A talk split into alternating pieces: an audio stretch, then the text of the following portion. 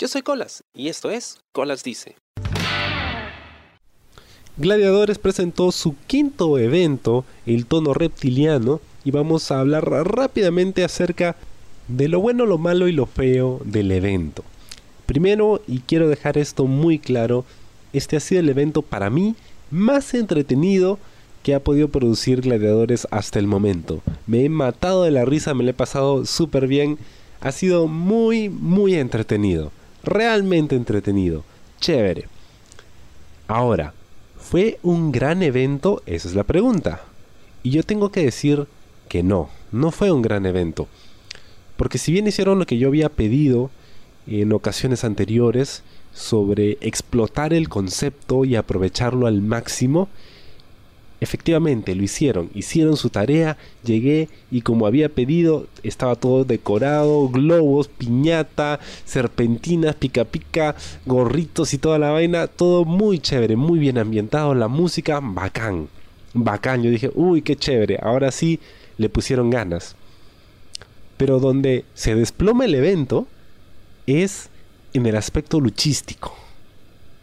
Y ese es el gran problema porque le ponen atención a una cosa pero descuidan la otra, cuando no pueden, no pueden darse esos lujos, Es cierto que no hay competencia en este momento, ¿no? Porque las otras dos o tres empresas, la verdad que luchísticamente eh, son bien tristes. Pero eso no quiere decir de que vayan a descuidar esos aspectos, pues. Esto no quiere decir que me disgustó el evento. Yo me la pasé de puta madre. Me están matando de risa las dos horas y algo que duró. Estuvo muy chévere. Pero cuando ya le quitas pues toda la fanfarria, ¿no? Todos los, todos los adornos y toda la vaina y dejas solo la lucha, sí fue un evento muy flojo. Luchísticamente hablando fue un evento flojo. Bien. Vamos eh, rápidamente lucha por lucha. Empieza el evento, Marcelino presenta al cumpleañero reptil que sale con eh, Timo, el 0M, eh, bueno, es, Timoteo. Aún estoy tratando de saber quién estaba debajo del disfraz de Timoteo. Tenía la esperanza de que se hiciera un gran reveal y Timoteo fuera alguien, pues, esto que por ahí traicionara a Reptil o no sé, pues, algo clásico. Las huevadas que suele hacer eh, WWE, ¿no? Pero no. Esto, Timoteo era el comic relief que estuvo bastante, bastante bien sale la gente de Gladiadores con la tortita y no a, desearle feliz cumpleaños a, a, Reptil. Y de repente suena la música de Erko Whiskey, que hace su debut en Gladiadores. Yo de este pata no sabía nada. Me habían dicho que era muy bueno cayéndole mal a la gente, que era un hit magnet, ¿no? Como le dicen. Pero decidí no buscar nada de él en internet para no ir con una expectativa, ¿no? Para no ir con un hype o, esperando algo de él. Prefería ir en blanco y dejarme pues convencer por, por este pata. la verdad es que lo hizo muy bien. Me, me, gustó mucho su chamba. Ahora, la forma en la que él pues se hace odiar, salvo por el tema ese de que, o sea, yo soy extranjero y ustedes son peruanos y mi país es mejor que el suyo, que es, me parece muy simple, o sea, es, es muy, es muy ya, muy gastada esa idea. Yo prefiero evitar, cuando vienen extranjeros, ese tema de que mi país versus tu país, porque no, o sea, hay, otras formas de... Y además, Erkowitsky no lo necesita, porque en serio tiene una forma muy particular de hacerse odiar, ¿no? Y es el hablando pausado. No hay nada más desesperante, y esto es algo tan básico, y me parece que el pato lo ha trabajado muy bien. No hay nada más desesperante que alguien que habla súper lento y así, te tiene toda la tarde y jode, jode mucho. Entonces, obvio que iba a caer mal. Me pareció muy inteligente de su parte, me gustó. Algo que me pareció brillantemente ejecutado y tengo que saludar a toda la gente que intervino en ese segmento es que mientras Erkowski y la gente de gladiadores están en el ring, Erkowski le dice a Reptil, yo no soy tu payaso. Y de repente de la nada Raulini, que estaba en los controles, ya estaba él con su traje de animador, se pone el gorro y presenta a Lunatic J. Y wow, yo estaba marcando porque hacía mucho tiempo que extrañaba al payasito y se prestaba para eso. O sea, eh, creo que era el, momento indicado para que él haga su debut en Gladiadores.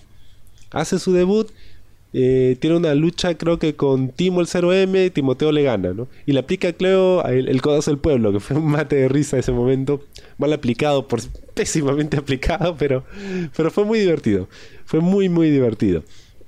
Ahora vamos al tema de la lucha, porque ese primer segmento estuvo brillante, me encantó, muy bien ejecutado, todo el mundo en personaje, de verdad que se la han gozado mucho con este concepto. La primera lucha de la noche, Franco Azurín contra Cassius. Y ahí empiezan los problemas. Y esto es algo que yo veo que Gladiadores ha estado haciendo mucho últimamente, ¿no? Y es que empiezan a, a hypear un próximo evento, pero apenas se venden todas las entradas, empiezan a hypear el siguiente y se olvidan del que están trabajando. Entonces uno llega con desgano al evento porque, oye, ni siquiera la organización le está prestando la debida atención a lo que voy a ver. Están preocupados por lo que se viene para después y a mí me, me quitan el hype. Eh, true story. Yo llegué así con las justas a este evento, ¿no? Así arrastrando llegué. Eh, y yo estaba tarde en el metropolitano y le escribo unos patas y le digo, mira, he salido tarde, estoy por llegar tarde al evento y no me siento mal por eso.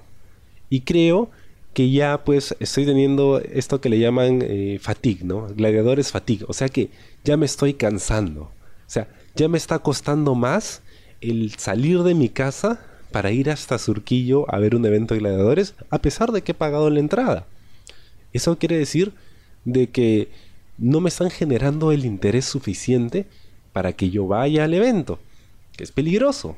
Ahora, estamos hablando a título personal. Yo no sé si a los demás les pasará lo mismo, pero sí he notado que en todos los eventos hay muchas caras nuevas.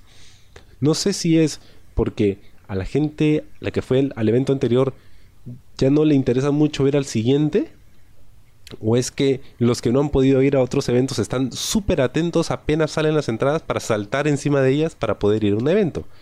Cualquiera de los dos casos en el mío particularmente, es porque no me están generando el interés. De estas, de las cinco luchas que normalmente anuncian, habían solo mencionado tres. Y a estas tres le habían puesto tan pocas ganas que mm, yo sabía que iban a ser luchas ok nomás. O sea, que iban a, cumplir, las habían hecho por cumplir y el chongo era el vacilón del cumpleaños de Reptil, ¿no? Ya, pero no olvidemos que este es un show de lucha libre. Y, o sea, el foco está en la lucha libre, hasta donde yo sé. O al menos eso es lo que yo espero. Entonces, la lucha de Franco contra Cassius era una lucha de perder, perder. No ganar, ganar. ¿Por qué? Porque tú habías construido la historia de Azurín del perder, perder, perder una y otra vez para que cuando él gane, esta victoria sea realmente significativa. Pero por otro lado, Cassius también había estado perdiendo y sus luchas habían estado siendo regulares nada más. De hecho, hasta ahora la lucha más aburrida de todos gladiadores ha sido Muley contra Cassius. No porque sean malos, sino porque simplemente hay algo que no funciona con su personaje. Entonces, si Cassius le ganaba a Surin, ambos estando como que en lo más bajo de la, de la cadena evolutiva, o de la, mejor de la pirámide alimenticia, por decirlo de alguna forma, si Cassius le ganaba a Franco era como que ya estabas pues el, lo más hondo, ¿no? Y si Franco le ganaba a Cassius, no iba a significar mucho, porque como Cassius había estado perdiendo también, entonces esa victoria no tenía valor. Entonces ya de por sí la lucha nació muerta.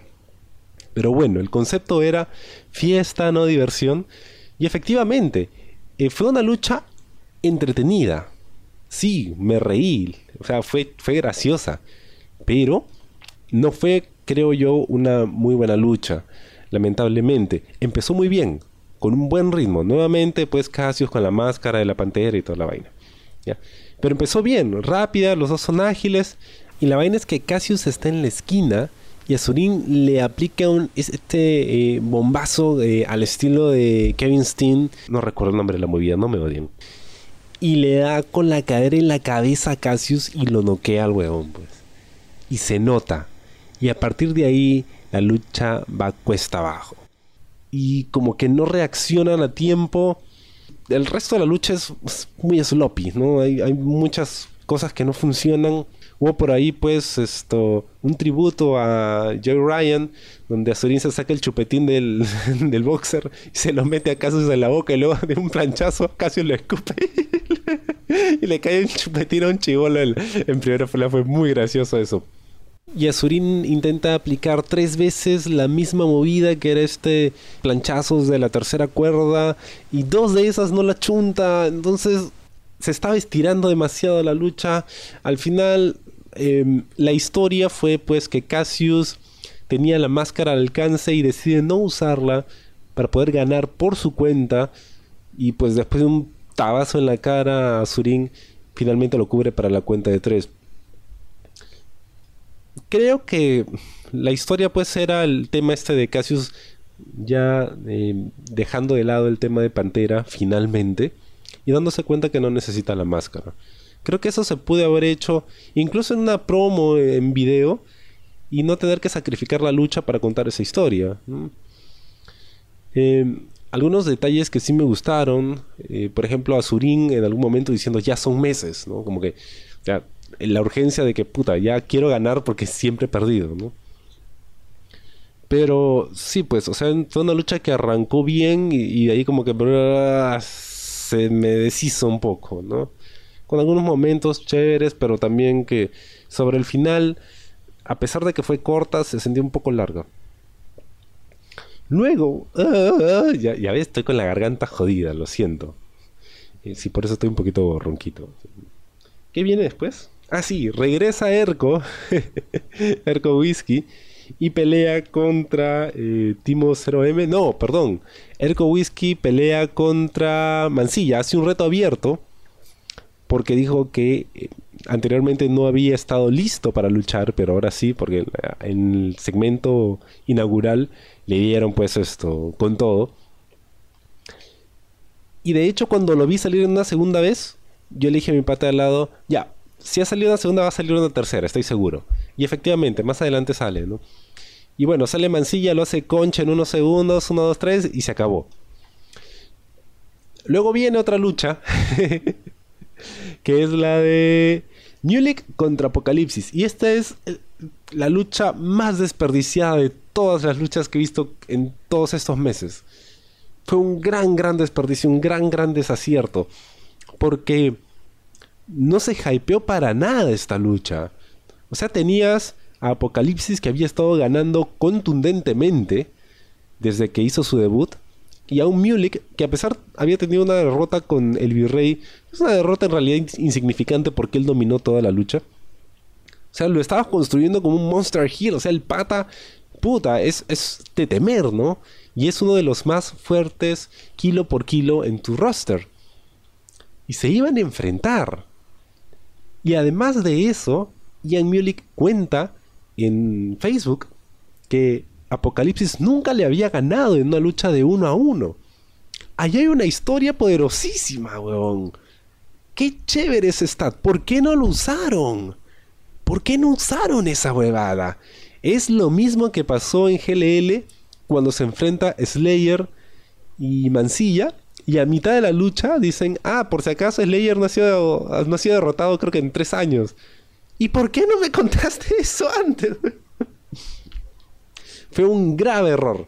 Grave error de booking de, de parte de gladiadores. Y no solo fue ese error.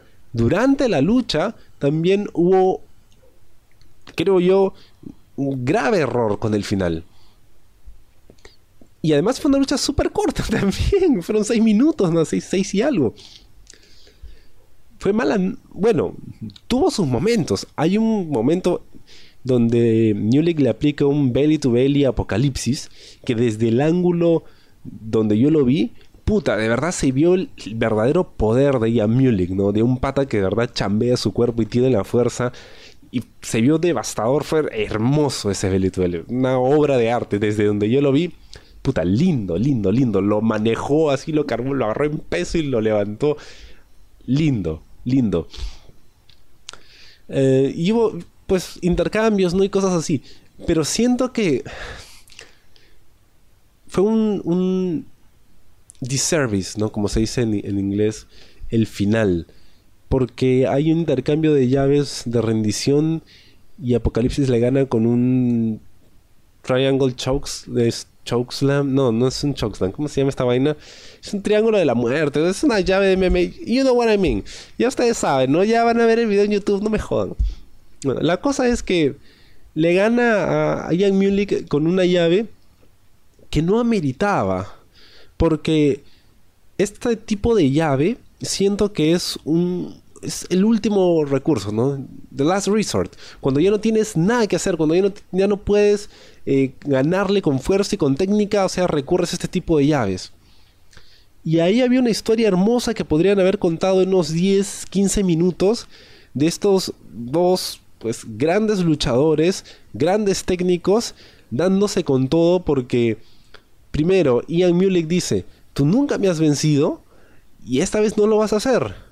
Además estoy en mi mejor momento. Y Apo diciendo, puta, ¿sabes qué? Es cierto, nunca te he vencido y se me está acabando el tiempo porque ya no me quedan muchos años de carrera y este es el momento. Podrías haber hecho algo mucho mejor.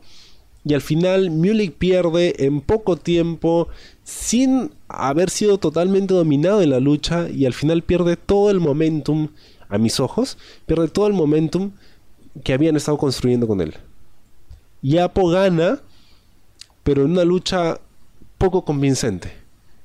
Y la verdad es que quedé muy decepcionado de esa lucha y muy decepcionado de la forma en que desperdiciaron una gran oportunidad para contar una gran historia eh, en términos del booking fallido.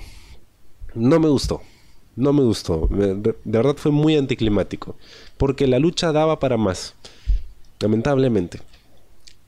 Bueno, yo no sé cómo lo vieron ustedes, yo lo vi así. Seguimos, viene la lucha de Bad Boy contra Zero, que era una lucha que debió haberse dado creo que hace dos eventos. Y finalmente se daba aquí. Y era el main event, 15 minutos. La lucha hizo casi casi los 15 minutos. Y fue una lucha muy entretenida. De hecho tengo aquí mis notas que ya, ya las perdí porque es muy complicado ver la lucha e ir tomando notas pero fue una lucha muy chévere. Me gustó bastante. Es quizá la mejor lucha que le he visto a Cero en Gladiadores hasta el momento. Fue una lucha dura, eh, contundente. Hubieron varios golpes, varias movidas que se vieron bien, bien recias. O sea, se tenían harta confianza como para darse así de duro. Hay un momento muy divertido en el que están fuera del ring y agarran los globos como si fueran objetos contundentes y empiezan a reventárselos como si fueran sillazos y hay gente que corea ECW, ECW. fue muy fue muy divertido, o sea, me gustó la forma en que usaron el concepto, los elementos de la fiesta para darle un plus a la lucha. Me pareció muy divertido y mucho más inteligente fue el hecho de que hicieran como que no podían escuchar porque el, sonido de los globos que se reventaban en la cabeza pues, les tapaban los oídos. Y oye, qué detalle tan interesante que están incorporando en la lucha. Me pareció muy chévere. ¿Cuál es el tema? Duró mucho. Y se notó. Se notó porque les faltaba cardio, sobre todo a cero. Sobre el final de la lucha, o sea, el pata estaba como que ya cansado. Y varias cosas, eh, llaves que tenían que aplicarse, no se estaban aplicando de la mejor forma. Hay un momento en el que intenta hacerle un, bombazo eh, contra el esquinero a Bad Boy, como lo hace Seth Rollins, y no apunta bien y tira a Bad Boy sobre la cuerda. Esa vaina debe haber quemado horrible.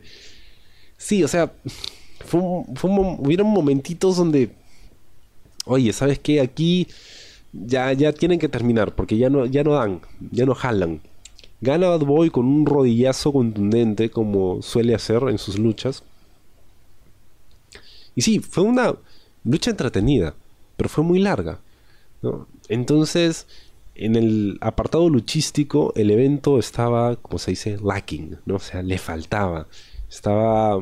Ah, quizá el, hasta ese momento, quizá el peor evento en términos de lucha hasta ahora pero sobraba tiempo. Esas eran todas las luchas anunciadas, entonces esperaba que anunciaran algo pues hecho de momento. Entra Axel, eh, Infest y Kaba juntos, es como, oh, qué bacán, weón, qué chévere este, este nuevo, este nuevo stable, ¿no? bueno, parecía, es un stable, pero parecía un stable y se veía bien chévere, ¿no? Y luego pues eh, sale la gente de Dices Lucha, Axel dice yo no puedo luchar porque bueno pues estoy lesionado y sale Arcowick que dice bueno que hagamos unos releos australianos los retos, ¿no? 3 contra 3 sin descalificación ni límite de tiempo. Oye qué bacán, finalmente vamos a ver una lucha con gimmick, ¿no? Un tipo de estipulación que no hemos visto hasta ahora. Qué chévere. Sale Stambuk, Mansilla y Reptil, el dueño del santo. Bien. A ver. En este momento es cuando yo dejo de tomar notas, ¿ya? Así que voy a mencionar algunas cositas que me quedaron en la mente de la lucha. Es complicado porque la lucha fue un pandemonio, en el buen sentido, porque habían tantas cosas, había acción por aquí por allá, y habían tantos detalles este es hasta el momento mi main event favorito. No me había divertido tanto en un main event hasta ahora, ¿ya? Creo que no me había divertido, no me había divertido tanto en un main event, punto. Así de simple.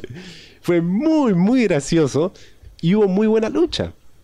Luchísticamente puede que algún main event de tag teams en, gladiadores haya sido un poco mejor, pero fue un cae risa, brother y estuvo lleno de momentos épicos y la gente estaba como lo ¡Ah! fue lo máximo ¿ok? así que yo muy contento con lo que vi tengo que mencionar sí que este para mí ha sido el mejor evento de Mansilla que ha dado muy buenas luchas en el pasado pero siento que en este evento es donde más se divirtió. Y de hecho creo que toda la gente todo el roster que ha participado en, estos sketches y en el main event es donde más se ha divertido. Y se notaba o sea, había una buena onda y había un nivel de confianza y compañerismo que, que pues no había visto yo muchísimo tiempo. Es más, no recuerdo haber visto una lucha así aquí y, creo que eso se, se, transmitió y se sintió muy chévere. Yo me divertí muchísimo. No voy a relatar muchas cosas porque ahorita suben la lucha a YouTube, véanla ahí, no jodan. ¿ya? Eh, pero el, momento, el momento que, quizá fue el, más divertido de la lucha es cuando eh, Reptil lo ponen como que en, modo hardcore y empieza a darle lazos al cuello a todo el mundo y, se pasa de verga y se baja Mansilla y Stambuk y se quiere bajar al referee que es el colegiado Villanueva. Y el referee dice, ah, no, está huevón. Y le aplico contra lona y de repente a lo Hulk Hogan empieza a aplicarle contralonas a todo el mundo. Fue un fue una locura, brother. Fue una locura. me acuerdo, me quedé risa. Estuvo muy bueno. Eh, también se agarraron a globazos. Hay un momento donde Reptil agarra una bolsita de pica pica y como si fueran tachuelas las echa en el ring y les hace un cerrito y el a ver quién caía primero víctima de las de las tachuelas entre comillas o sea fue una lucha tan llena de detalles, de momentos, de risas. Cuando Cava trataba de jalar a Mancilla no podía porque estaba huevo. porque estaba muy. Es que está muy pesado Mancilla, pero, pero luchas de puta madre, sí. Eh, ah, ¿Qué puedo decir? Me encantó el main event, me encantó.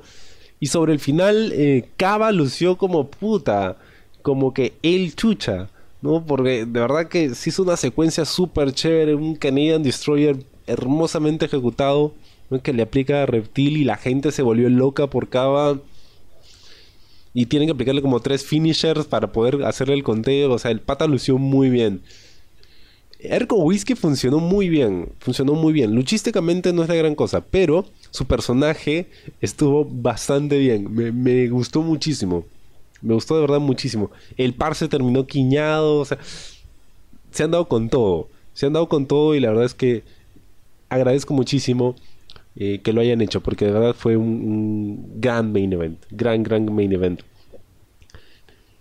Pero ese es el problema también, porque Gladiadores se hizo la gran WWE, que es lo que hacía hasta hace poco, bueno, hasta ahora lo hace, ¿no? A veces. Te da un evento tela, pero el main event es tan bueno que te olvidas del resto, ¿no? Y te acuerdas solo de eso. Ese es el gran problema. Pero yo no me acuerdo solo de eso. Pues me acuerdo del resto de las luchas. Y digo, sí, pues, salvo el main event, el resto del evento fue fallido. fue fallido, es así. Em, a ver, al final presentan a los que van a participar en el torneo eh, El último gladiador que va a ser ahora en junio. Grandes nombres de Chile que, puta, la gente se volvió loca, ¿no? Yo, me encantaría poder ver a, Guanchulo en vivo, ¿no? Ya he visto a XL, al límite creo que no, pero a Guanchulo sí, porque, puta, es, es, es un gran, gran talento. Ahí sí aprovecharon el momento para poder hypear el siguiente evento, que creo que es lo que deberían hacer al final de cada evento, no desde antes, porque siento que habían dejado completamente de lado el tono reptiliano, fuera del tema del concepto, que sí lo chambearon bien, lo dejaron de lado para promocionar el torneo que viene todavía hasta dentro de más de un mes. Entonces, eh, es una forma de decirle a la gente, sí, ¿sabes qué? Como ya me compraste la entrada, ya que chucha, pues no importa este evento, porque la vaina es el que viene, ¿no? Anda comprando tu entrada para ese. No, pues eh, siento que ahí hay, hay que crear un poquito más, ¿no? el evento y, darle un poquito más de, de, hype, porque o sea, la historia de Mulek y Apocalipsis se desperdició totalmente. Y dirán, oye, pero si dices que te gusta, entonces ¿para qué chucha vas, huevón? Si te vas a estar quejando. Huevón, ¿para qué mierda hago esto? si, no es precisamente para criticar las cosas que creo que fallaron, para que el próximo evento salga de puta madre. Como este, mira, este tono reptiliano el concepto estuvo de puta madre. Fue un vacilón, fue súper chévere, Me he cagado de risa. Me, la pasé muy bien. O sea, yo llegué sin ganas al evento porque ya no tenía ni hype. O sea, me había costado salir de mi casa para ir al evento. Y de verdad salí como que, puta, qué chévere la pasé. La pasé muy bien. Pero yo no sabía que le iba a pasar muy bien. Al contrario, creí que iba a salir decepcionado, probablemente, ¿no? Porque en el evento anterior habían hecho lo mismo y el concepto no lo habían explotado y pues fue lo que fue, ¿no? Fue muy chévere porque hubieron muy buenas luchas, pero sientes como que falta algo. Igual aquí. Usaron bien el concepto, pero en las luchas faltó, pues. Yo imagino que el último Leadores va a ser una cosa completamente distinta. Es un gran riesgo, ¿no? Porque son dos fechas. Yo estoy pensando ir solo a una. De hecho, no he comprado todavía mi entrada. Ese es el otro tema, por ejemplo.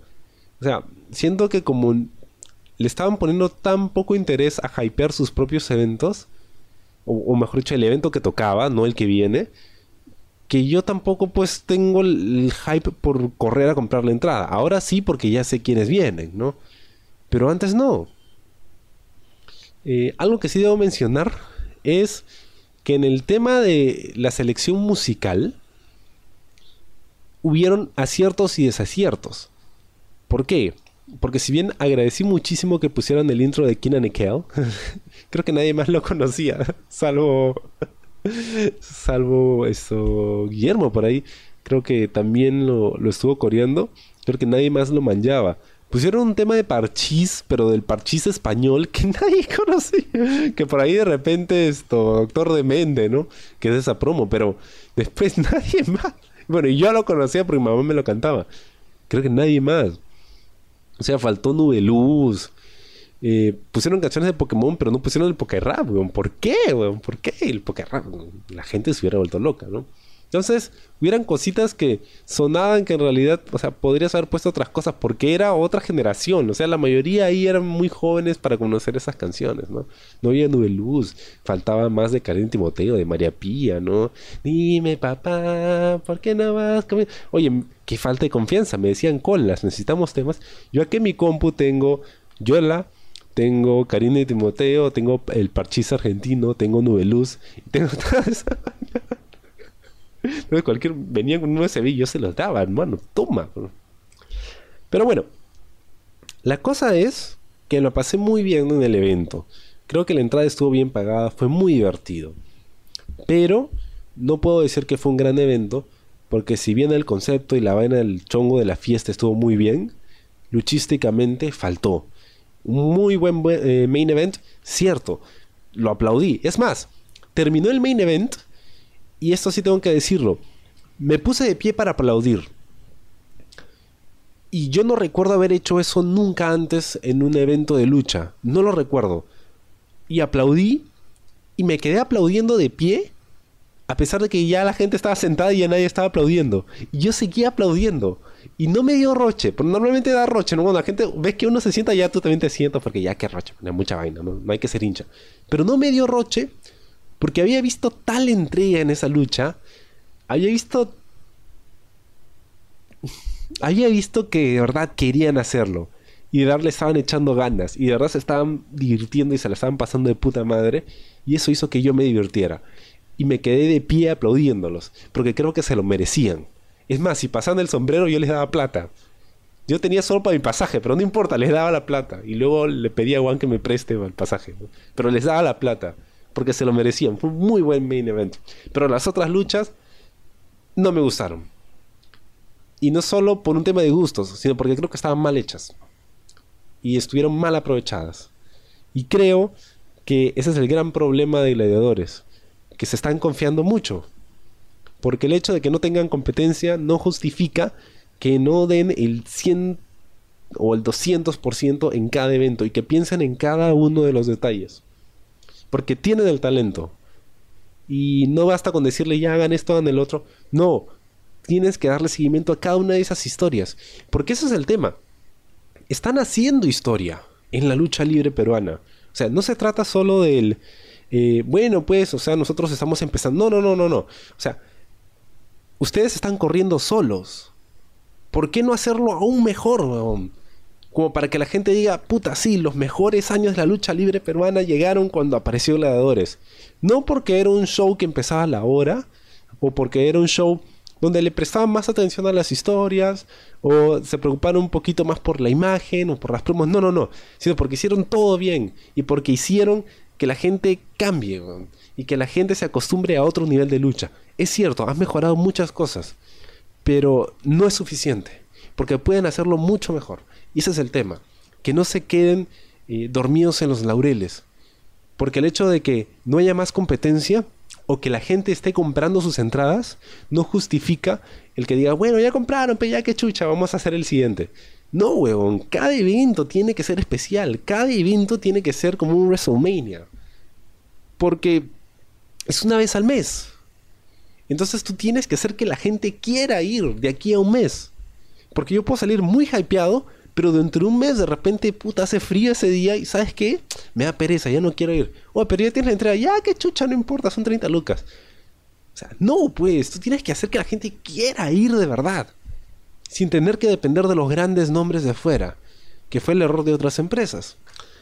Bien, ese fue mi rant acerca del tono reptiliano. Feliz cumpleaños a Reptil, que bueno, creo ahora se va de gira a Chile nuevamente. Muchos éxitos para él. Y shout out a la gente de la puerta, que siempre me reciben muy amablemente. Ah, es más, ya hasta me dicen, oye, ¿colas? Y es como que, oh, me conocen. Me siento especial, ¿no?